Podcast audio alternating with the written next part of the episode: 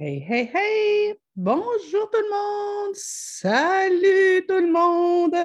Midi pile et on est là pour un nouveau café coaching. Ah, je vais m'assurer que tout se passe bien, hein, parce que moi, des fois, puis la techno, ça ne va pas toujours bien. Des fois, on a des, petits, euh, des petites problématiques. Hey, content d'être avec vous euh, ce midi pour euh, un nouveau café coaching sur un thème que, qui m'est venu euh, cette semaine, mais en fait en, fin de semaine. Là, si vous êtes là, euh, faites-moi un petit coucou. Montrez-moi que vous êtes bel et bien présent. J'aime toujours savoir euh, qui est là. Donc, comme à tous les mercredis, de midi à midi 45, 13 heures, on se fait comme, c'est un peu comme une émission quotidienne ou euh, un rendez-vous, pas quotidienne, une émission hebdomadaire ou un rendez-vous hebdomadaire. On prend un café ensemble, donc euh, ma, ma tasse, elle est ici. On prend un petit café ensemble, euh, on jase ça. bon, ce serait un peu comme si on écoutait une émission. Ou encore que, ben, je sais pas, moi, tous les mercredis, je vous invitais à venir prendre le café chez moi. Hey, euh, ceux qui me suivent ont peut-être euh, vu l'espèce de saga qu'il y a eu euh, sous un de mes posts. Je vous dirais que c'est peut-être un des, un des aléas de, d'avoir des trucs qui fonctionnent bien. C'est que, ben, un des aléas, oui et non. Je pense qu'on ne peut pas. On peut pas être être leader dans un domaine sans recevoir beaucoup de critiques. J'ai beaucoup aimé euh, un ami avec qui je suis allée à l'école qui m'a écrit hier, qui disait euh, Écoute, je suis vraiment désolée, tu reçois souvent des commentaires qui sont vraiment durs. Euh, ça ne doit pas toujours être évident, mais sache que, bon, tu nous fais beaucoup de bien à ma femme et à moi avec les jeunes enfants qu'on a. Et il nous a dit Écoute, je vais, je vais traduire une phrase que j'avais vue quelque part qui dit euh, ne sois pas un leader si tu n'es pas prêt à affronter la critique. Si tu veux être aimé de tout le monde, va vendre la crème glacée. J'avais trouvé ça bien drôle. Euh, fait donc, effectivement, je suis consciente que je ne peux pas faire euh, l'unanimité, puis surtout avec l'approche responsabilisante que dans le livre Parents responsabilisants, je vous parle juste de ça présentement, puis je vais vous en parler encore pendant un bout. Euh, avec mon approche responsabilisante, euh, je, m'attends à créer certaines polarités. Je m'attends à ce que tout le monde ne soit pas toujours d'accord. Maintenant, euh, ce qui m'interpelle plus, c'est peut-être l'interprétation de certaines choses.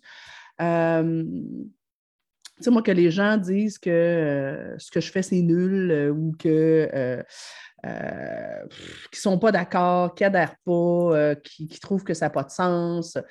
Ça, moi, ça ne me dérange pas tant, je vous dirais. Euh, les gens n'ont pas besoin de tous m'aimer, ils n'ont pas besoin de tous me trouver compétente ou bonne, ce n'est pas bien grave.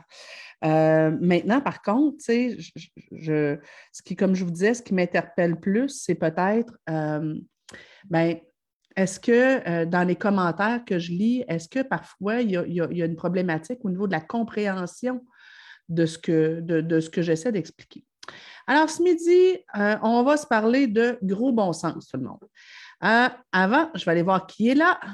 Mohamed qui me dit bonjour. Manon, coucou. Peggy Berger qui dit bonjour. Yes, Stéphanie. Kim qui, est là aussi avec ses deux enfants en pédagogique. Oui, mais oui, Peggy, tu n'es pas la seule Peggy, il y a une autre Peggy ici. Peggy Corbin qui est là, euh, une de, mes fidèles qui est là depuis plusieurs années. Oh, ma belle Marilyn Pellerin, Marie Makeup qui est là. Salut, ma belle Marilyn. Hey, Marilyn, j'ai hâte de te voir que, tu, que, je puisse t'offrir euh, un de nos livres. Euh, ce qui m'intéresse, c'est d'entendre des accents québécois. Très bon, très bon, très bon.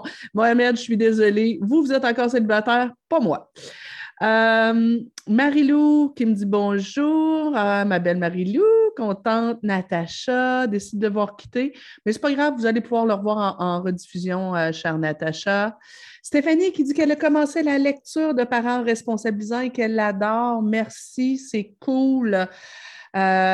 N'hésitez pas hein, à venir vous prendre en photo avec le livre, peut-être écrire quelque chose que vous avez retenu, que vous avez changé, que vous avez aimé, puis soit venir le mettre sur le groupe Héros de nos enfants, mais aussi sur votre fil d'actualité. C'est toujours un, beau, une belle façon pour moi de faire connaître le livre, qui d'ailleurs, ma foi, je ne vous l'ai pas dit, là, mais sérieux, je suis, et moi, et ma maison d'édition, et mon distributeur, on est flabbergastés, on est euh, tellement heureux euh, de, lire ça. Euh, on, a présentement, ben, on l'a lancé la semaine dernière. On était déjà, on l'a lancé il y a deux semaines, il est arrivé sur les tablettes. Une semaine après, on était dans le top 10 euh, chez Renaud Bré. Euh, Renaud Bré, c'est pour les Européens, là, c'est euh, la plus grosse chaîne de, de libraires au Québec. On était dans le top 10 des ventes. J'étais numéro 9. Donc, euh, j'ai pleuré de joie.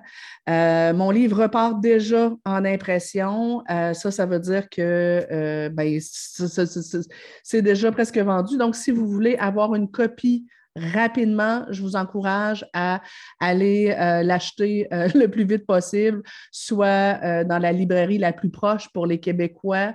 vous pouvez aussi commander directement sur édition midi 30 donc, c'est midi30.ca. Euh, pour la France, j'ai Sabine qui est là de la France, Julie aussi. Euh, donc, en France, il sera disponible chez Pirouette Édition.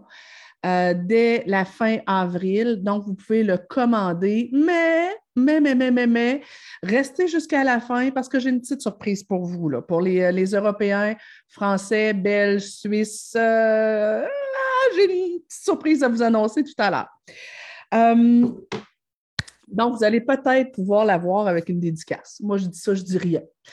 Euh, pour les Québécois aussi, ceux qui veulent justement faire dédicacer leur livre, je serai au Salon du Livre de Québec un soir seulement, euh, le mercredi du Salon du Livre de 19h à 21h30, si je ne me souviens pas, c'est autour du 7 avril.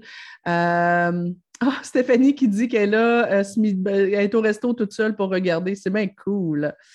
Mireille qui dit que le livre est une bouffée d'air frais. On l'a dévoré, mon chum et moi. Je suis contente.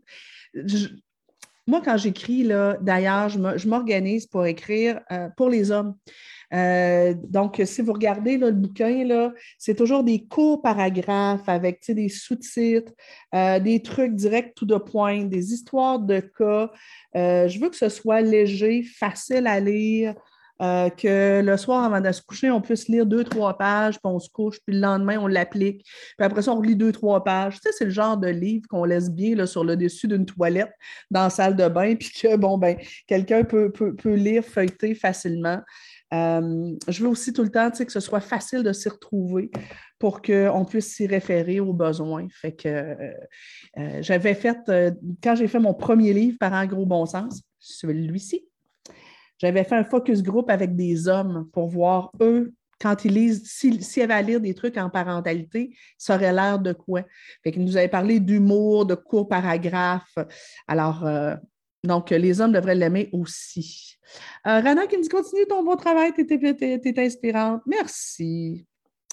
Euh, Isabelle qui dit J'adore, je perçois moi, euh, moi, aussi dans les commentaires négatifs que c'est un problème de perception.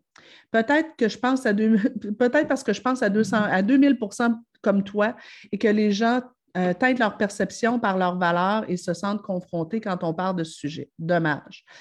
Euh, on prend ce qui nous convient selon nos valeurs. Oui, ben, c'est un peu le sujet que je vais aborder avec vous ce midi. Donc, tu sais, moi, vous n'êtes pas obligé d'être d'accord avec moi. Euh, vous n'êtes pas, obligé de m'aimer non plus. Euh, il y a des gens qui se réveillent la nuit pour, pour, me détester et je vis très bien avec ça. Par contre, je, je tiens à faire certaines précisions concernant les contenus, mes contenus comme n'importe quel autre contenu que vous lisiez mon premier livre, Parents gros bon sens. Parents gros bon sens, il y a plein de trucs euh, et de stratégies d'intervention dedans. que ce soit celui-là. Et d'ailleurs, là, je, suis en train de travailler dessus pour rajouter des nuances, pour rajouter des exemples, pour qu'on refasse euh, éventuellement euh, une nouvelle version. Que ce soit ce livre-là, que ce soit Pleurs, crise et opposition, et si c'était de l'anxiété, que ce soit mon livre SOS Dodo, celui-là ou tous les livres qu'il y a dans ma bibliothèque à l'arrière que vous voyez partiellement chaque fois que vous lisez quelque chose, que ce soit dans un bouquin ou que ce soit sur Internet, que vous alliez sur ma chaîne YouTube, sur ma chaîne YouTube, j'ai 80 vidéos à peu près euh, avec des petits trucs. Donc, tu sais. Chaque information que vous avez sur la parentalité doit toujours passer par le filtre de votre gros bon sens. Il n'y a rien il n'y a pas un seul truc que ce soit donné par moi, ben, pas un seul, en tout c'est relatif, là, mais la grande majorité des trucs et des stratégies d'intervention ou des pistes de réflexion que moi et les autres intervenants proposent, ça ne s'applique pas tout le temps. Il y a toujours un ça dépend. Alors, tu sais, vous devez, pour chacune des stratégies qui est proposée, réfléchir. Quand est-ce que ça s'applique? quand est-ce que ça ne s'applique pas? Quelle est la limite pour moi de l'application de ça? Jusqu'à quel point ça me convient ou pas? Donc, d'où ça part qu'on ait fait ce, ce, live-là? Ça part d'un post qui est sur la page un peu plus bas, vous pourrez aller voir, qui, euh, qui sort une citation, un extrait de mon livre Parents responsabilisants, qui dit quelque chose comme ne faites pas toujours passer les besoins et les désirs de vos enfants avant les vôtres, sans quoi ils risquent de comprendre que leurs désirs et leurs besoins devraient toujours être prioritaires. C'est ma maison d'édition qui, a, euh, fait ce post-là, qu'on a remis sur, ma page. Ils ont pris un extrait, une petite phrase du livre, et au-dessus, ils, ont, euh, donné des informations en disant, ben, tu sais, présentement, c'est la semaine de relâche, donc c'est la semaine dernière. Euh, et dans beaucoup de familles, toute la semaine de relâche est, essentiellement, tourne essentiellement autour des intérêts et des désirs des enfants ben peut-être que ce serait important que euh, dans la semaine, il y ait un équilibre et que parfois, on fasse des activités qui font plaisir aux enfants et parfois que ce soit des, activités qui vous font plaisir à vous. Comme ça, les enfants vont apprendre qu'ils ne sont pas le centre de l'univers, puis qu'ils euh, ben, vont apprendre à composer avec les besoins et les désirs de leur, de leur entourage. Donc, c'était bien expliqué. Malgré tout, il y a eu plusieurs personnes que ça, que ça a heurté. Bon, un des éléments qui est ressorti, c'est Oh my God, c'est donc rendu compliqué d'élever des enfants, euh, c'est beaucoup trop, il y a tellement de conseils pour l'éducation des enfants que les parents euh, vont devenir perdus euh, à travers tout ça. Bon, écoutez, c'est pas faux.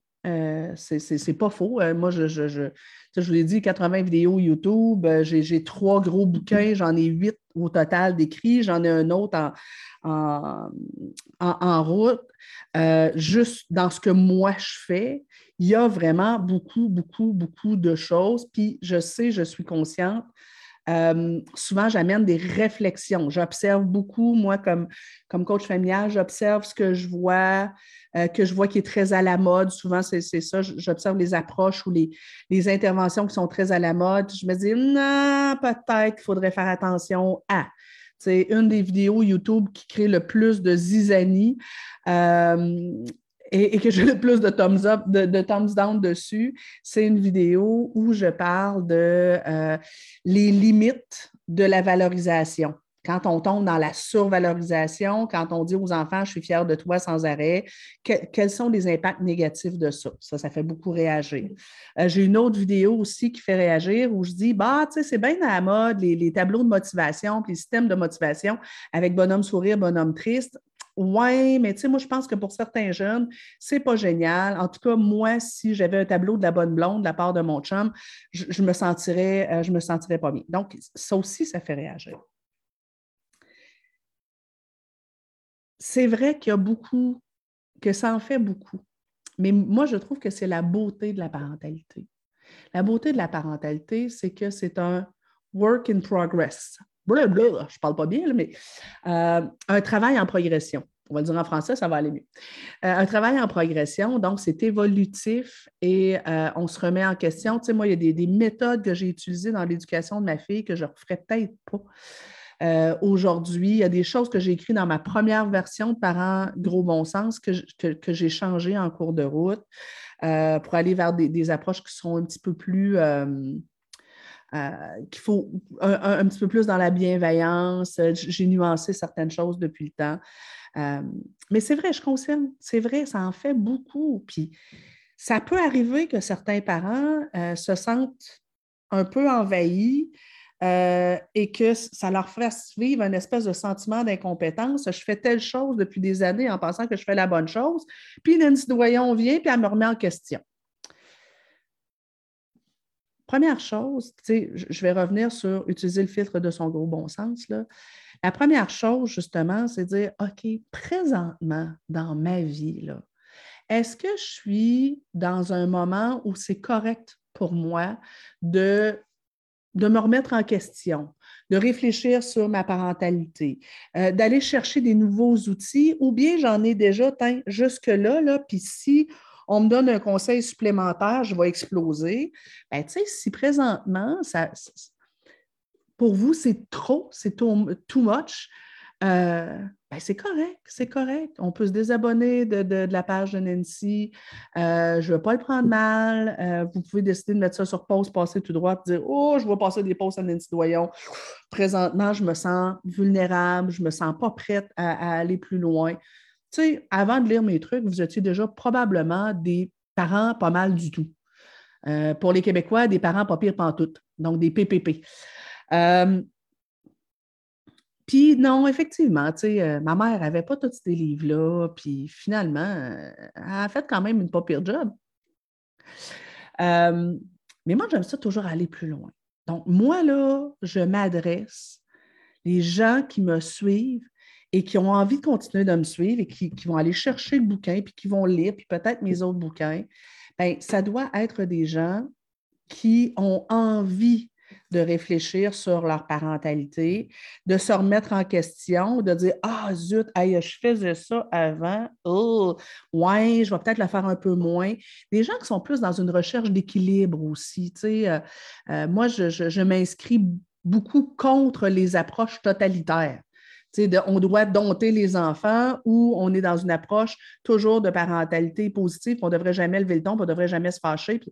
moi, je suis comme un petit peu plus, j'aime bien les nuances de gris, j'aime bien euh, l'équilibre entre la fermeté et la bienveillance. Donc, il faut avoir envie d'aller vers là, euh, et je peux concevoir que pour certaines personnes, ce ne soit pas le bon moment. Donc, c'est ce que vous avez envie, continuez d'avancer dans votre parentalité, continuez de me suivre. On va être là ensemble tous les mercredis à mes vidéos YouTube.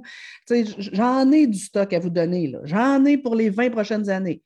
Euh, mais vous n'avez pas envie, c'est bien correct. C'est bien correct, il n'y a pas de stress. Ce n'est pas obligatoire. Ce n'est pas obligatoire. Euh, justement, c'est fou qu'il faille expliquer ça. Oui. Euh, Valérie qui dit euh, il faut utiliser son, jugement quand on a de l'information lorsqu'on lit un livre. Oui, bien là, c'est là aussi où je veux venir. Euh,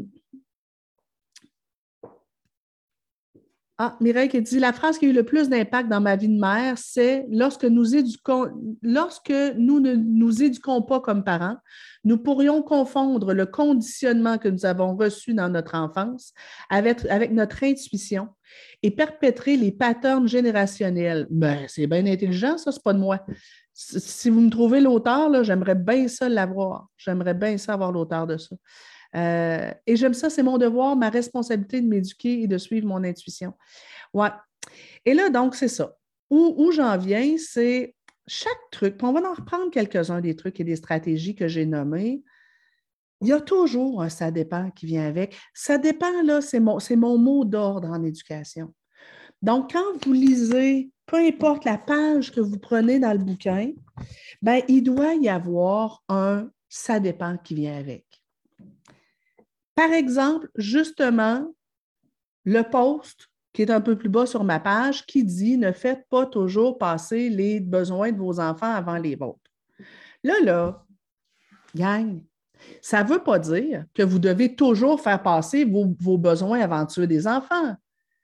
Tu sais, je veux dire, ne pas toujours faire passer les besoins des enfants avant les nôtres, ça ne veut pas dire exactement l'inverse. Il y a quelque chose entre les deux, là. Gros bon sens, gros bon sens. Ensuite, ben, gros bon sens nous dit que ben, il y a différents types de besoins. Tu il y a les besoins primaires, secondaires, tertiaires. Vous connaissez la, pyramide de Maslow, peut-être. Ben, c'est sûr que si j'ai besoin de sommeil, mais que mon bébé se réveille la nuit puis que lui a besoin de boire, bien là, c'est un bébé. Mais mon besoin de sommeil, il va passer après le besoin de boire de mon bébé. C'est du gros bon sens. Je ne vais pas laisser mon bébé hurler puis euh, avoir le ventre vide parce que moi, j'ai besoin de sommeil. Gros bon sens, gros bon sens. Parce qu'il y a quelqu'un qui m'a écrit en privé pour me dire ben là, vous encouragez la négligence. Les parents, euh, ils ne vont plus nourrir leurs enfants parce qu'eux autres, ils ont envie de boire, une coupe de vin et d'écouter la télé. Ben, je ne pense pas, là, je veux dire un minimum. Là, let's go, gang. Donc, je sais que ceux qui sont là, euh, vous avez du gros bon sens, mais on va quand même en parler. Là. Euh, ne pas toujours faire passer les besoins des enfants avant les miens, c'est juste ne pas s'oublier entièrement pour toujours être centré sur l'autre. Donc, reprenons mon exemple de besoin de sommeil. Si moi, là, j'ai besoin de sommeil pour être fonctionnel comme maman, mais que j'ai un enfant de 4-5 ans qui, la nuit, veut dormir avec moi parce que, bon, ben, tu sais, c'est son besoin de sécurité ou son Il veut dormir avec moi, là, mais j'ai un enfant qui bouge comme un verre à chou toute la nuit puis qu'il euh, m'empêche carrément de dormir. Mais là, je vais peut-être devoir mettre les deux besoins dans la balance puis de me dire, ouais, ben moi, là, si je ne dors pas la nuit, là, le lendemain, je suis une, maman de merde parce que je, suis crevée puis je ne tiendrai pas la route. Fait que je comprends que mon, enfant, ben, il, il préfère être avec moi, il se sent plus en sécurité quand il est dans mon lit, mais Là, là, mon besoin de sommeil va être prioritaire à, aux besoins de sécurité de l'enfant. Mais là, on parle d'un enfant de 4-5 ans. Si j'ai un bébé de un an, il est malade, il vomit, il ne file pas, puis là, bon, mais tu sais, il a besoin que je prenne soin de lui, puis il a besoin d'être sécurisé parce que ça l'insécurise, tout ça, d'être malade comme ça. Bien, peut-être que son besoin à lui, euh, de, de, sécurité et de soins va être prioritaire à mon besoin de sommeil. Plusieurs me disaient Ouais, mais là, on devrait toujours prioriser les besoins des enfants. C'est peut-être les désirs que là, on peut. Non, pas nécessairement. Pas nécessairement. Parfois, on peut différer hein, la réponse à un besoin. Alors, ça se peut que, euh, tiens, je vais donner un exemple personnel. Quand on a visité la maison euh, ici avant de l'acheter, euh, le fils de, Martin, euh, Louis, avait à l'époque 7 ans. C'est un petit bonhomme ultra affectueux, il a besoin d'affection, il a besoin de contact. C'est pas juste un désir, ça fait partie de son ADN. Et on répond beaucoup à ça. Ça tombe bien, nous autres aussi, on aime ça. Mais là, je suis avec l'agent d'immeuble et avec le propriétaire et il m'explique des choses. Et là, Louis veut me coller, me câliner et avoir mon attention. On s'entend, avoir de l'attention de l'adulte, c'est un besoin. Il va avoir mon attention et des bisous. Mais là, moi, ce que je lui dis, c'est Louis, ce n'est pas le moment. On va en avoir des bisous, des câlins, de l'attention, mais pas maintenant, tout à l'heure, plus tard. Sur le coup, est-ce que ça l'a déçu? Oui. Sur le coup, est-ce qu'il y avait de la peine? Oui. Sur le coup, est-ce qu'il s'est un peu senti rejeté? Ben oui. Est-ce qu'il a survécu? Ben oui. Mais là, j'ai répondu à son besoin, j'ai juste différé son besoin. Son besoin d'affection, son besoin de câlin, son besoin d'attention, je lui ai répondu un peu plus tard. Un peu plus tard. Euh, je, pense, entre autres, à un repas que j'avais eu avec une de mes copines où euh, on a un brunch, puis là, ben, euh, j'avais du, fait du bacon, tout le monde a sa part de bacon, et là, ben, le fils de, de ma chum de fille mange son bacon et après, il s'étire et il, pige dans l'assiette de sa mère pour lui voler, pour lui prendre son bacon. Et moi, je dis à ma chum, T'aimes pas le bacon? Elle dit Oui, oui, mais moi, je ne suis pas importante. C'est lui qui est important. Attends un peu, là. Ton besoin de manger est équivalent au besoin de manger de ton enfant. Puis là, ben, c'est plus tant un besoin parce qu'il reste encore plein de trucs sur la, sur la table, mais pas nécessairement du bacon. Donc, oui, je vais m'assurer que mon enfant mange à sa faim. Mais là, avoir le bacon comme tel, ben, c'est plus un besoin, c'est un désir. Parce que de toute façon, il n'avait pas vraiment mangé ce qu'il y avait dans son assiette. Il avait juste été euh, vers. Il avait mangé, justement, il s'était empiffré de bacon. Non, non, non. Moi, je suis importante aussi. Et écoutez ce que ma m'avait dit. C'est pas moi qui est importante, c'est lui. OK, mais là, si tu passes ton temps à dire à ton kid que tu n'es pas importante, ben ne t'attends pas à ce qu'il t'accorde d'importance éventuellement. Là. Et comme, hein? quand tu vas venir pour lui demander de, t'écouter ou de te respecter, probablement qu'il ne le fera pas. C'est ça qu'il faut, faut, voir. Moi, j'ai souvent dit à ma fille, ma chérie, je t'aime de tout mon cœur, mais tes désirs et tes besoins ne valent pas plus cher que les miens. Là, donnez-moi une seconde, je vais fermer le son de cette bidule-là. Ah, il est là. OK. Euh, donc, il, faut, il faut réfléchir, il faut se demander, tu sais, euh, dans la situation X, Y, Z, est-ce que le besoin de mon enfant est, euh, est prioritaire ou bien c'est le mien? Puis est-ce que si je diffère son besoin, ça va poser problème? Tu sais, puis là, quelqu'un me disait euh, Ouais, mais là, euh, les besoins, entre autres les besoins primaires, euh, on doit répondre rapidement aux besoins primaires parce que ça fait vivre souvent une douleur. Tu sais, un enfant qui a faim, ça lui fait vivre une douleur. Un instant. Un instant, un instant. exemple, histoire de cas. Je suis chez des clients. Euh, on a une, rencontre de coaching qui euh, est de 4 heures à 5 heures, mais souvent ça dépasse un peu. À 5 heures et 5, la petite qui a à l'époque 6 ans débarque dans la cuisine. Nous, on est sur la fin de notre rencontre, débarque dans la cuisine et dit à sa mère J'ai faim. Pas maman, est-ce que je pourrais avoir quelque chose à manger en attendant que tu terminé? Non, non. J'ai faim.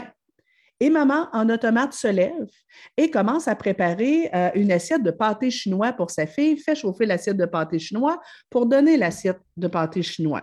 Alors, vous comprendrez que là, euh, on a un problème. Houston, there's a problem. Là, je dis, mais pourquoi est-ce que vous lui donnez son repas maintenant et que vous n'attendez pas qu'on ait terminé la rencontre? Il est rendu 5h10 et quart. Et la mère dit Ben non, elle a faim, je ne peux pas la faire attendre. OK? Puis elle dit D'habitude, on soupe à 5 heures. Bon, ici au Québec, on, mange très tôt. Euh, oui, mais même si elle mange à 5h30, ce n'est pas la fin du monde. Oui, vous allez répondre à son besoin, vous allez la nourrir. Euh, non, vous n'allez pas la laisser attendre et mourir de faim jusqu'à 9 heures le soir. Mais 30 minutes d'inconfort où elle a faim, c'est pas douloureux, là, c'est pas, c'est, pas une grosse affaire. Donc, dans la balance, à ce moment-là, maman aurait dû prioriser son besoin de terminer la rencontre avec moi parce que moi, le compteur tourne, je paye à l'heure, puis je coûte cher. Fait que, euh, donc, elle aurait dû prioriser son besoin d'être, de terminer la rencontre et différer le besoin de sa fille. Du gros bon sens, du gros bon sens. Euh, Prenons un autre truc, OK? Il y a, euh, je, vais, en prendre un peu au hasard, là, mais euh, il y en a un, entre autres, des trucs qui dit euh, laissez les enfants réfléchir par eux-mêmes. Puis, tu sais, j'en parle assez souvent. Arrêtez d'être toujours derrière les enfants pour leur dire quoi faire, quand le faire, comment le faire. Donc, laissez-les réfléchir par eux-mêmes. Super. Mais encore là, il faut voir je voyais une dame super bien intentionnée cette semaine qui disait ben euh, je, vais, je vais l'appliquer. Donc, ce matin, je vais euh, j'attends de voir si mon enfant va se réveiller par lui-même pour aller à l'école. Est-ce qu'il va y penser par lui-même? Un enfant de 8 ans. Bon, mais tu sais, il y a un gros ça dépend ici. Est peut-être un peu jeune, à 8 ans, pour avoir pensé à mettre son réveil matin par lui-même, pour avoir euh, le niveau de responsabilité pour fermer son réveil matin et se lever par lui-même. Et encore, ce, sera un niveau de difficulté encore plus grand si euh, le jeune, ben, il n'y a pas de réveil matin. Euh, bien sûr que là, si c'est un jeune de 16 ans, ben peut-être que là, je vais le faire, tu sais, de dire, ben, je te laisse mettre ton réveil puis te lever tout seul. 8 ans, c'est peut-être un peu jeune. Mais malgré ça, on pourrait quand même le faire. Mais là, mon enfant va avoir besoin d'accompagnement. Donc, je veux bien lui apprendre à réfléchir par lui-même, mais je ne peux pas passer de je réfléchis tout, tout, tout à sa place à entièrement, je le laisse aller et je le laisse se planter. Je ne peux pas faire ça. Si comme parent, même si c'est un enfant de 8 ans, même si c'est un peu jeune, si comme parent, je me dis, OK, mais garde, je vais lui faire penser de mettre son réveil, je vais l'aider à mettre son réveil, le lendemain, je vais attendre de voir. Est-ce qu'il se lève au son du réveil? Puis, bon, admettons qu'il euh, devait se lever à 6h45. Je vais peut-être attendre à 7h, 7h10 pour aller m'assurer qu'il se lève, pour voir s'il va avoir l'autonomie de. Bien, c'est correct. C'est correct. Mais ça ne peut pas être c'était moi qui te levais tous les matins, puis on, se ramasse à pense à mettre ton, euh, ton réveil, puis lève-toi tout seul, puis moi, ben garde, si tu arrives en retard, tant pis pour toi. On ne peut pas partir de l'un à l'autre comme ça. Donc, c'est super important d'utiliser euh, son, gros, son gros bon sens. Euh, sur le marché du travail, ce sera comme ça plus tard, avec sa conjointe aussi, ça fait partie de la game, oui. Marie-Ève a dit Moi, c'est ce qui me branche, le ça dépend en ayant des exemples concrets diversifiés tant au niveau des situations que du profil de l'enfant à l'adulte, ça nous permet de développer notre jugement, notre approche. Oui, c'est ça. Puis, tu sais, réapprendre à observer nos enfants, se demander où est-ce qu'il est rendu, comment je peux l'amener à aller un petit peu plus loin, à être de plus en plus responsable. Mais je ne veux pas que vous preniez ni ce livre-là, ni celui-là, ni celui-là comme une recette à appliquer sans réfléchir. Ça, ça, ça, ça marchera pas. Ça marchera pas. Et ni non plus tous les autres. S'il y a quelque chose qui m'énerve, c'est bien quand je vois des, auteurs euh, qui, proposent des recettes en disant quand l'enfant fait ça, voici ce qu'il faut faire, puis ils proposent juste une affaire. Voyons donc, euh, il n'y a pas un enfant pareil. Et, il y a plein, plein, plein de trucs euh, dans, le, dans, le, contexte duquel on doit tenir compte. tiens, j'en ai une. Je viens de tomber par hasard. OK? on est probablement dans l'étape 3. Dans l'étape 3, on parle d'enseigner aux enfants la tolérance à la frustration. Puis, euh, on, propose aussi des, pistes pour aider l'enfant dans la, maîtrise de soi et euh, dans le développement de l'intelligence émotionnelle. Euh, OK. attendez, je vais trouver. Ah, ben tiens, ouais. Plusieurs spécialistes encourage les enfants, puis ça, c'est pas moi, là, c'est, c'est pas une de mes suggestions. Je parle de, des, pièges à éviter. Euh, mais j'ai vu, moi, plusieurs spécialistes dire ben, quand vous avez un enfant que quand il est frustré, euh, il a tendance à faire mal ou exploser, donnez-lui un coussin ou un punching bag, puis dites-lui d'aller se défouler là. Et là, moi, j'ai vu des spécialistes aller dans des garderies et dire, euh, ben, mettez un coin de la colère avec un coussin dans lequel les enfants, vous allez les encourager à aller là quand ils sont en colère pour taper dans le coussin. Et ça, ça n'est un beau, ça dépend. Attendez, il faut réfléchir. Là. Si j'ai un enfant qui présentement a tendance à frapper les autres ou lancer des objets quand il est frustré et que momentanément, temporairement, je l'amène à, ben, au lieu de frapper sur le monde, va donc frapper dans le coussin, puis éventuellement, je vais y apprendre à faire autre chose que frapper quand il est en colère. C'est intéressant. Mais si dans toutes les garderies, toutes les maternelles, on a un coin de la colère et qu'on dit à tous les enfants, quand tu es fru, va, va frapper dans le coussin, Ouais, mais il va faire quoi cet enfant-là quand il va chez son ami euh, Julien? Puis il va faire quoi dans la cour de récré s'il n'y a pas de coussin? On l'aura entraîné à taper, à frapper. Mais le coussin, il n'est pas toujours là. Alors, il va frapper où? Il va avoir comme l'impression que quand on est en colère, on se doit de frapper. Et s'il n'y a rien pour frapper, ben, il va se trouver un nez quelque part, ou un mur. Ça fait partie des, trucs où je me dis, faut que ça passe par le filtre de notre gros bon sens. Euh, tiens, justement, dans cette étape-là, apprendre aux enfants la gestion des frustrations. J'ai une des choses ici que je dis, tiens, faire preuve d'accueil et d'empathie. Puis là, j'explique que ben, quand votre enfant est fâché, frustré, il vit de la déception, je peux peut-être m'approcher de lui, euh, aller le voir, puis euh, valider son émotion, puis être empathique, dire Ouais, je comprends que tu sois déçu. OK, c'est vrai.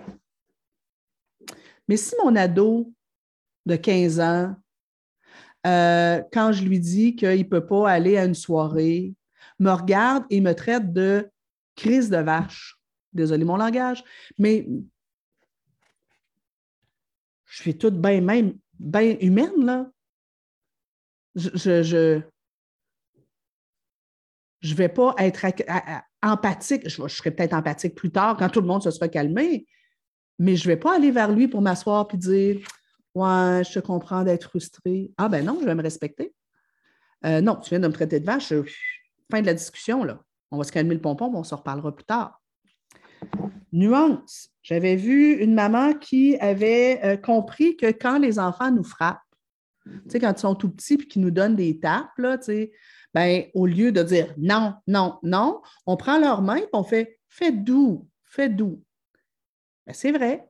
C'est intéressant, en particulier pour les bébés, là, euh, six mois, dix mois, un an, même un an et demi, peut-être même jusqu'à deux ans. Là, quand l'enfant n'est pas content et qu'il nous tape, on fait Hé, on fait des doux. Sauf que là, moi, à un moment donné, je suis en consultation et j'ai une maman avec qui je discute. Elle a un garçon de six ans, costaud, euh, qui euh, lui demande un, un, popsicle, donc un, une friandise, elle lui en donne un, il arrive, il en exige un deuxième, et là, elle lui dit non, puis il dit Oui! Euh! Elle dit non, non, non, t'en as eu un. Et il, fait exprès, il se prend. Il, donne un bon coup de poing et il vise volontairement en plus le sein. Et maman fait Ah! D'où mon cœur? On fait d'où à maman? Ah ben non. Ben non.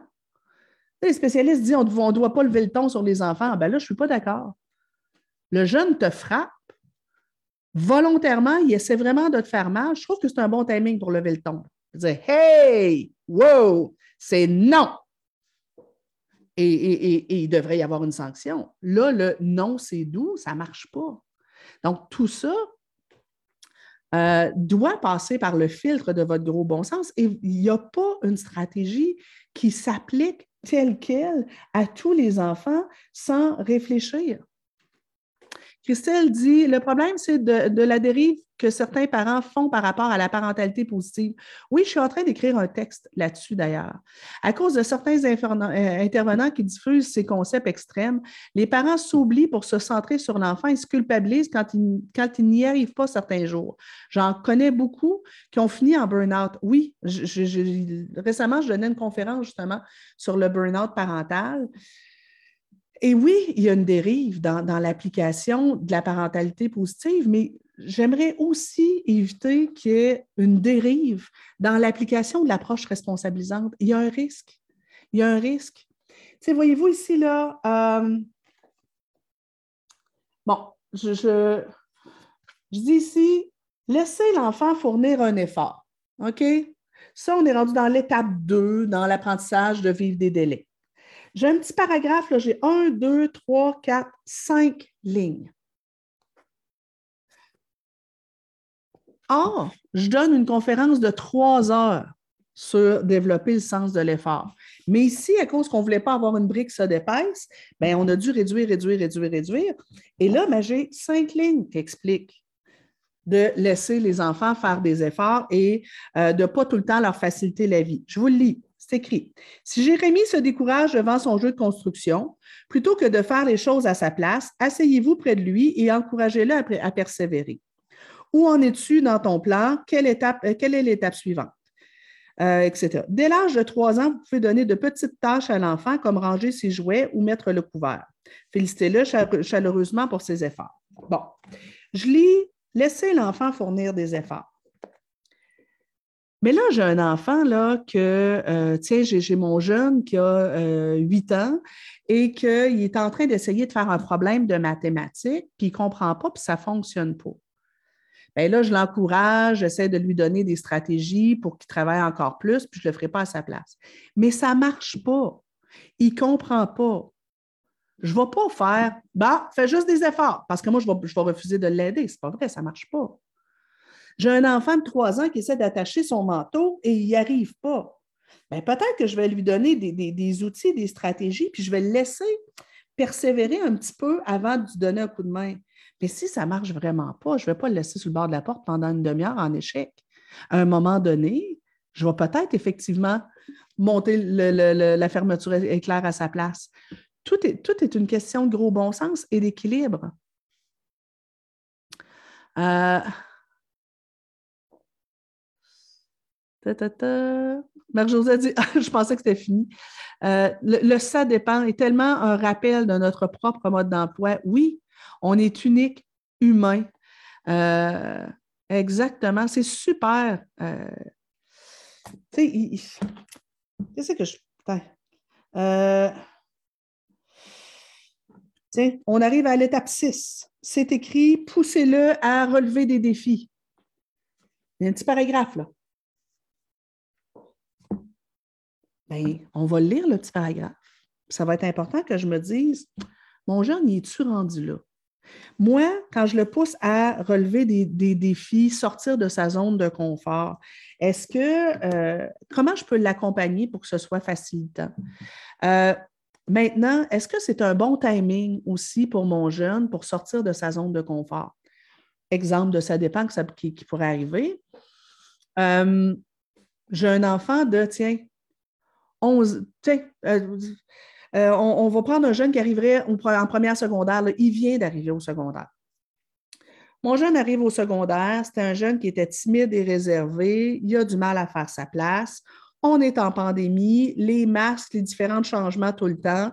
Euh, on imagine en plus que ce jeune-là a des difficultés académiques. Il y en a des défis, là. Je ne vais peut-être pas en rajouter davantage parce que présentement, il y en a plein ses bottes. Donc, je vais peut-être prendre ce, paragraphe-là et dire Ouais, ouais, OK, bien, plus tard, là, quand il sera revenu dans une zone de confort, ben, peut-être que je vais lui donner des défis pour qu'il continue à apprendre à développer ses capacités d'adaptation. Mais pour l'instant, rien en masse. Rien en masse, c'est assez. Fait tu sais, dans mon livre SOS de dos, euh, on parle des, des pour et des comptes du, euh, euh, du de dos. Ben, tu sais, il y a un paquet de ça dépend, là. Euh, est-ce que c'est un besoin? Est-ce que c'est un désir? Pour quelle raison est-ce que je veux faire du, du de dos avec mon enfant? Est-ce que c'est pour répondre à son besoin ou bien parce que euh, euh, j'achète la paix? Peut-être que c'est correct que j'achète la paix si, présentement je suis épuisée puis que le seul moyen que je puisse dormir la nuit, c'est avec mon enfant. peut-être que mon enfant vit une problématique, on vient de déménager, je me sépare. Peut-être que c'est correct que pendant un certain temps, je fasse du dos avec lui, puis que j'y apprendrai plus tard, parce qu'il y en a plein ces bottes justement dans les capacités d'adaptation, puis que euh, éventuellement, plus tard, ben, peut-être que là, on, travaillera avec lui pour qu'il apprenne à dormir seul. Il n'y a pas de vraie réponse. Il n'y a pas de vraie réponse. Dans le livre SOS de dos, je parle de la technique du 5-10-15. Laisser les enfants pleurer 5 euh, minutes, 10 minutes, 15 minutes. Je me fais lancer des roches. Oui, mais c'est bien écrit dans le bouquin, là. Ça dépend. Ça dépend. Je ne ferai pas ça avec un enfant qui est anxieux. Je ne ferai pas ça avec un bébé de quatre mois. Euh, je ne ferai pas ça. Il y, a des raisons qui peuvent faire certaines situations où ça peut être correct de le faire. Une autre chose qui est là depuis des années, puis que je me dis, ah, Boswell, ça prend ça dépend là-dedans, c'est puis je, revoyais un texte récemment avec un beau petit schéma, c'était super bien fait. Euh, une psychoéducatrice qui écrit euh, Pourquoi il ne faut pas laisser pleurer les bébés? Puis autour, bon, euh, il y, avait plusieurs des raisons pour lesquelles ne pas laisser pleurer les bébés. Oui, mais ça dépend. Ça doit passer encore une fois par le filtre de votre gros bon sens. Moi, j'ai réalisé à un certain moment que plusieurs parents avaient traduit il ne faut pas laisser pleurer les bébés par il ne faut pas que les bébés pleurent sans, quoi je suis un mauvais parent. Ah ben non, les bébés, ça pleure, ça fait partie de leur langage. C'est comme ça qu'ils s'expriment, c'est comme ça qu'ils expriment leurs besoins. Étape 1 de mon livre Parents responsabilisants. Alors, c'est correct que mon enfant pleure. Le filtre du gros bon sens, c'est je ne le laisse pas pleurer longtemps seul sans le consoler. Donc, la phrase on ne laisse pas pleurer les, euh, bébés, on doit y réfléchir. Et moi, j'ai vu des parents de bébés endormir le bébé dans leurs mains, dans leurs bras, déposer bébé euh, dans la couchette, et si le bébé fait on le reprend tout de suite. Et, la maman de me dire, il ben, ne faut pas laisser pleurer les bébés. Attends, attends. Tu le déposes, peut-être que ton bébé, il chignasse, il n'est pas en train d'hurler. Là. il y a différents degrés de pleurs de bébé. Donc, il, pleurniche, là. Parce qu'il était dans tes bras, il était confortable, puis là, ben, tu le déranges un peu. Peut-être que si tu lui brasses les fesses un peu, il va se rendormir. Si tu vois qu'il continue de pleurer et qu'il continue de pleurer, ben, peut-être que tu vas l'accompagner un peu et tu vas être présente. Ça ne veut pas dire de le reprendre dans tes bras et de le laisser se relever. S'il hurle, bien effectivement, éventuellement, tu vas le reprendre puis tu vas t'assurer de le rassurer. Mais il y a un paquet de nuances que vous, que vous devez toujours faire. Euh, est-ce que votre livre est aussi bon pour les enfants avec un TDA? Je vous dirais encore plus. Les enfants avec un TDA ont encore plus besoin que les autres qu'on vienne travailler, entraîner chacune des dix étapes parce que pour eux, pas toutes les étapes, là, mais il y a plusieurs des étapes de, l'approche responsabilisante qui sont un défi supplémentaire pour eux. Euh, par exemple, euh, être capable d'attendre, vivre des délais. Pour un enfant qui aurait un TDAH, vivre des délais, moi, vous dire que ce n'est pas simple, ce n'est pas facile. Donc, on va l'entraîner davantage. L'enfant qui a un TDA pourrait avoir du mal avec euh, l'étape 1, qui est exprimer mes besoins. Parce que des fois, ils sont tellement dans l'une qui, qui ne réalisent pas qu'ils ont envie de pipi, puis qui ne réalisent pas qu'ils ont chaud, puis ils ne réalisent pas de. Donc, on va l'entraîner encore plus. Euh, pour un enfant qui a un TDA ou un TDAH, bien, entrevoir les conséquences de mes actions, étape 5, euh, bien, ça, c'est c'est vraiment pas facile pour eux parce que souvent, ils sont dans le ici maintenant, beaucoup dans l'impulsion. Donc, oui, surtout pour les enfants avec un TDA. Euh, Nathalie Santerre qui dit euh, Très intéressant, j'ai bien hâte de lire le livre. Merci pour tous les exemples. C'est vrai que tout est dans la nuance.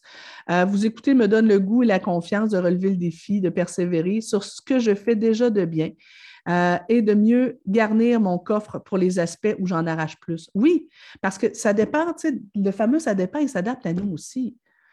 Moi, là, vous avez cru remarquer, je suis comme un peu dynamique. J'aime bien l'humour. J'ai de la drive dans la vie. Donc, pour moi, organisation, structure, faire de la discipline, le côté rigoureux de la parentalité, bien facile pour moi. Mon chum, c'est plus difficile parce que lui, il a un tempérament plus lunatique, euh, plus passif. Moi, ce qui, me demande un effort, c'est de, de, calmer mon impulsion, puis euh, de prendre le temps de d'adoucir ma façon d'intervenir euh, et euh, de, laisser aussi euh, plus de délai aux enfants. quand je veux qu'ils fassent de quoi, je voudrais que ce soit tout de suite, parce que moi, je suis comme ça. donc, leur laisser un petit peu plus. Ça, c'est mon défi à moi. puis, tu sais, je pense à. je faisais un live la semaine dernière sur mon groupe Parents Leaders avec une de nos parents leaders, puis elle disait, ben au niveau de l'encadrement des écrans, elle, mettre des règles rigoureuses, puis euh, surveiller le temps d'écran, ça ne convenait pas. Elle a cherché des approches qui étaient moins dans euh, moins punitives, puis elle a trouvé des stratégies qui étaient plus intéressantes. Bien, ça aussi, ça dépend. Euh, il n'y a pas juste une bonne façon d'élever les enfants, c'est ça aussi qui est intéressant c'est qu'il y a plusieurs bonnes stratégies. Ce qui n'est pas bon, puis c'est vraiment ce que je veux faire ressortir du bouquin, c'est les extrêmes. Trop mou, trop rigide. Euh, Trop d'affection, puis on en devient étouffant, pas assez, affectueux, pas assez affectueux froid et distant. Euh, on, pourrait être trop responsabilisant et mettre trop de pression sur nos jeunes et leur en demander trop. Mais je vois aussi beaucoup de parents serviteurs. Donc, parents serviteurs, parents qui, qui, qui, peut peut-être même être négligents et dire bon, ben débrouille-toi tout seul. Les deux extrêmes ne sont pas intéressants. Euh, titre de, ton prochain livre, ça dépend, réfléchis. Ça serait pas fou. Je vous dirais que dans les, euh, dans les titres de livres, quand on a réfléchi là, euh, à, ces, à, ces livres-là, au titre de, mes livres, le ça dépend revient assez souvent. Puis je pense que je vais peut-être le faire ajouter sur, sur, euh, à quelque part dans chacun de mes livres. Joanie a dit euh, la perception de bien faire selon tous et chacun, l'impression du regard social y est pour beaucoup. C'est vraiment important de se questionner, d'utiliser notre intuition et de se permettre d'essayer. Oui. Euh, j'ai envie de suggérer ton livre à quelques travailleuses sociales que j'ai rencontrées qui étaient si souvent dans le champ côté éducation. Tu es très intéressante. Merci, Chénie, c'est vraiment gentil. Euh, dit Ces étapes font partie de mes interventions depuis dix ans et c'est encore là et c'est super important parce que Marie-Josée a suivi la formation sur l'approche responsabilisante euh, avec moi il y a une dizaine d'années. Euh, et oui, ça, fait vraiment des, changements. Quand on regarde, on observe le jeune, on dit OK, là, tu sais, lui, là, avec lui, il faudrait travailler l'étape 2, puis peut-être l'étape 3. Euh, si on veut que, euh, rendu à l'étape 5, 6, ça se passe bien. Euh, quand on regarde où sont les, les lacunes chez l'enfant et chez le parent, pour dire, ben regarde, c'est ça, ça, ça, ça qu'il faudrait travailler, ça fait une différence majeure. Par exemple, quand on me demande pour un enfant qui ne gère pas bien ses émotions, étape 3, ben, je vais aller voir. Est-ce que les étapes 1 et 2 sont bien intégrées? Est-ce qu'il sait exprimer ses besoins? Est-ce qu'on lui fait vivre des délais? Travaillons ça, puis souvent, quand on travaille, obliger l'enfant à dire clairement ce qu'il veut, faire des demandes claires, agréables, polies, et qu'on l'entraîne à vivre des délais dans ses demandes d'attention et dans différentes situations, par magie, oups, gestion des émotions, ça va mieux, les crises diminuent. Fait que des fois, c'est vraiment intéressant. Euh, Marie-Josée a dit les 17 étapes sont super pour nous aussi de les avoir en tête. Oui, des fois, je, je, me vois agir en étape 2. La patience, ce n'est pas toujours ma plus grande force. Et moi, je dis souvent, je suis euh, une étape 10 ascendant 2. Euh, ce n'est pas toujours génial. Bref, tout ça pour vous dire, gang, que ce soit mon livre, n'importe quel livre, hyper important de toujours faire passer ce que vous lisez, ce que vous entendez par le filtre de votre gros bon sens et de vous demander est-ce que ça fait du sens ici, maintenant? Dernier exemple. Une des choses que j'enseigne, je ne suis pas sûre que j'en parle dans ce livre-là, mais une des, choses que j'enseigne partout, c'est l'importance de passer tous les jours du temps avec nos enfants en cœur à cœur, être moins dans la tête, plus dans le cœur, dans, dans la relation, dans le plaisir, pas dans euh, fais ci, fais ça, juste comme je suis là avec toi puis je savoure ce moment-là. Et souvent, je parle de la méthode du cinq minutes, où je dis faites ça cinq minutes par jour et je vous garantis que votre relation avec vos enfants va s'améliorer. C'est une de mes capsules YouTube si vous voulez aller voir. Mais ça aussi, hein, ça dépend. Tu sais, euh, si euh, si je suis, si j'ai une journée où le ciel me tombe la tête, c'est présentement, nous, le ciel nous tombe la tête, on a des problèmes avec la maison, euh, l'abri euh, euh, d'hiver, l'abri tempo en bon québécois a écrasé, effoiré en bon québécois sur la voiture. on a eu des surprises aussi au niveau de la comptabilité. Puis, bon, je suis dans une période de rush. Il y a des journées où je commence à 7 heures le matin puis je finis à 10 heures le soir, euh, dont, hier et aujourd'hui d'ailleurs. Euh, ben, si jamais j'ai une journée où je n'ai pas le temps de faire mon 5 minutes de cœur à cœur avec, euh, avec mon loulou, là, ben, il ne va pas en mourir. Mais tu sais, notre loulou, il a, il y a 15 ans. Si j'ai un enfant de, 4 ans, ben peut-être que je ne vais pas le sauter les 5 minutes. Tu sais, il y a tout le temps un ça dépend, gang. Donc, on réfléchit, on utilise notre jugement. Euh, La méthode du 5 minutes est extraordinaire tout court. Merci, Marie-Michel. Euh, est-ce qu'il y a un âge de non-retour? Ah, quelle excellente question. Euh, de la part de Louise, non, il n'y a pas d'âge de non-retour. Peut-être qu'en lisant le livre, parce que beaucoup me demandent, ça couvre quel âge? Ça couvre le 0 à 25 ans et plus encore. En lisant le livre, beaucoup d'adultes vont faire Ah, zut, moi, cette étape-là, là, oh, ouais, j'aurais peut-être du travail à faire là-dessus.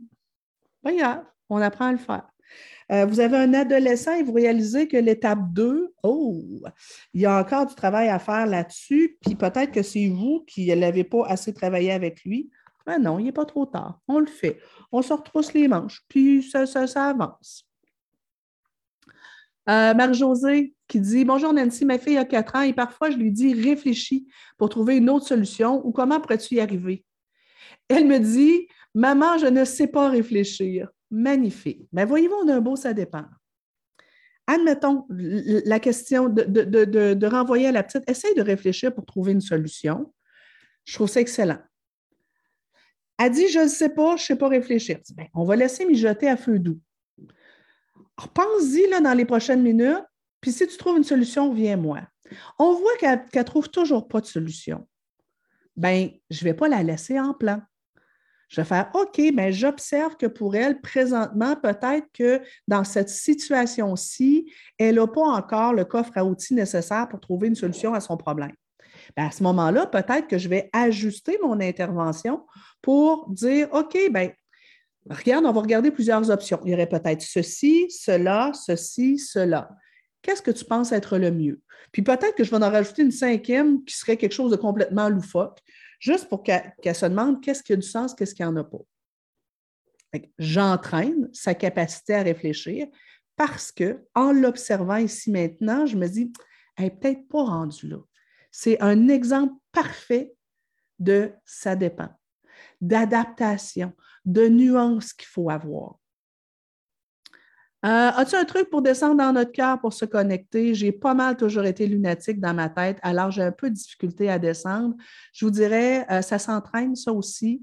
Exercice de relaxation, de respiration, exercice de pleine confiance, euh, de pleine conscience.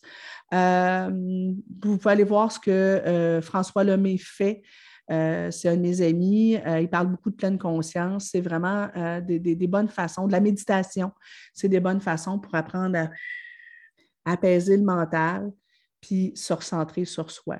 Mais sinon, une fois qu'on est entraîné, souvent, juste avant cinq minutes, aller dans la salle de bain, fermer les yeux, ou même, moi, j'aime beaucoup le faire devant une fenêtre. Ici, on a des belles grandes fenêtres. Regarder dehors, prendre des grandes respirations, aller dans mon ventre, respirer par le ventre, observer quelque chose, fixer mon attention sur quelque chose, ça m'apaise. Encore là, ça dépend. Il y a des gens que ça va être à travers la musique, il y a des gens que ça peut être autre chose. Y a-t-il un âge, euh, y a-t-il vraiment un âge avant lequel euh, mon enfant ne pourra pas exprimer ses émotions, justement? Le mien, à deux ans, s'exprime bien, mais souvent, il exprime ce qu'il veut en pleurant. Euh, je peux déjà commencer à lui demander ce qui est, euh, ce n'est pas trop tôt. Oui, on peut commencer à lui demander. Maintenant, euh, je pense que je l'ai écrit dans le bouquin, mais je ne me souviens pas parce qu'on a coupé plein de choses. tu sais, le langage des émotions avant 4-5 ans, souvent, ça se résume à 4-5 émotions.